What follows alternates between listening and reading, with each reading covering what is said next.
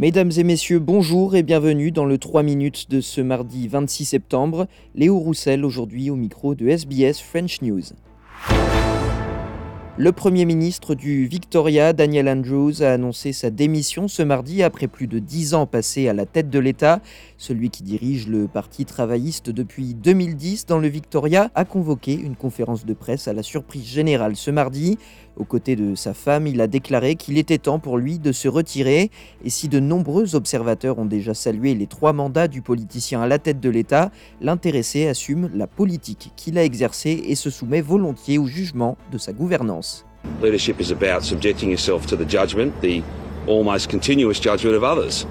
And you know that going in. That's what, that's what, that's what it's about. And it'll be for others to judge my time in the parliament, my time as a local member of parliament, and also my time in different leadership roles.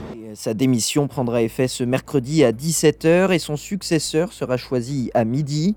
La vice-première ministre euh, Jacinta Allan a déclaré qu'elle était candidate pour prendre la succession de Daniel Andrews. Dans le Victoria toujours, près de 1500 pompiers ont manifesté ce mardi dans le centre-ville de Melbourne. Le syndicat des pompiers de l'État dénonce l'échec des négociations salariales avec le gouvernement du Victoria. Les pompiers ont défilé dans les rues pour réclamer davantage de considération pour leur sécurité, pas uniquement en termes de salaire, mais aussi en termes de matériel. Le secrétaire général du syndicat des pompiers du Victoria dénonce une trahison de la part du gouvernement, alors que plus de 70 réunions avaient conduit à un accord sur presque tous les points entre le syndicat et l'État. Il a également insisté sur les craintes des soldats du feu à l'approche d'une saison des feux de forêt de tous les dangers.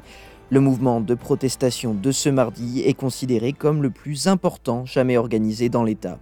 En Europe, des milliers d'Arméniens continuent de fuir ce mardi la région du Haut-Karabakh. L'Azerbaïdjan a repris le contrôle de l'enclave séparatiste la semaine passée et le gouvernement arménien indique que plus de 13 350 réfugiés ont rejoint l'Arménie un peu plus d'un jour seulement après l'ouverture du corridor de Lachin qui relie le Karabakh à l'Arménie. On écoute Régis Janté, correspondant pour Radio France Internationale dans la région.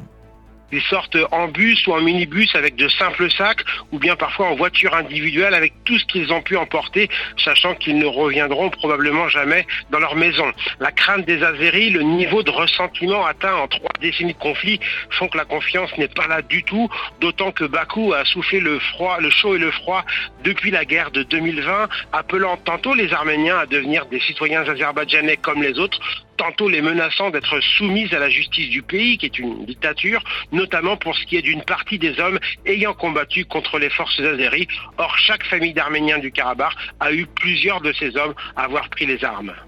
Et alors que l'Azerbaïdjan a toujours nié avoir persécuté les Arméniens vivant dans la région, le Premier ministre arménien affirme lui qu'un nettoyage ethnique serait en cours.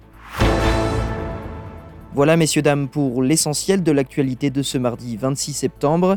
Je vous souhaite de passer une excellente soirée. Demain, vous retrouverez Audrey Bourget pour un nouveau bulletin du 3 minutes sur SBS French News.